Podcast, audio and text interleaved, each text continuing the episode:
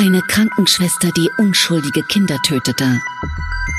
Dr. Koks, ein Chefarzt, der seine Patientinnen mit Drogen gefügig machte.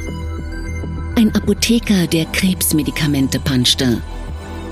Ein Krankenpfleger, der für die schlimmste Mordserie der deutschen Nachkriegszeit verantwortlich ist.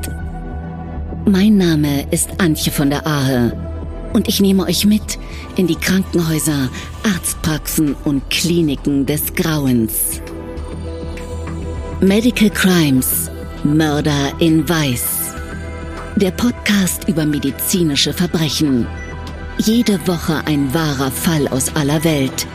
Jetzt nur bei Podimo.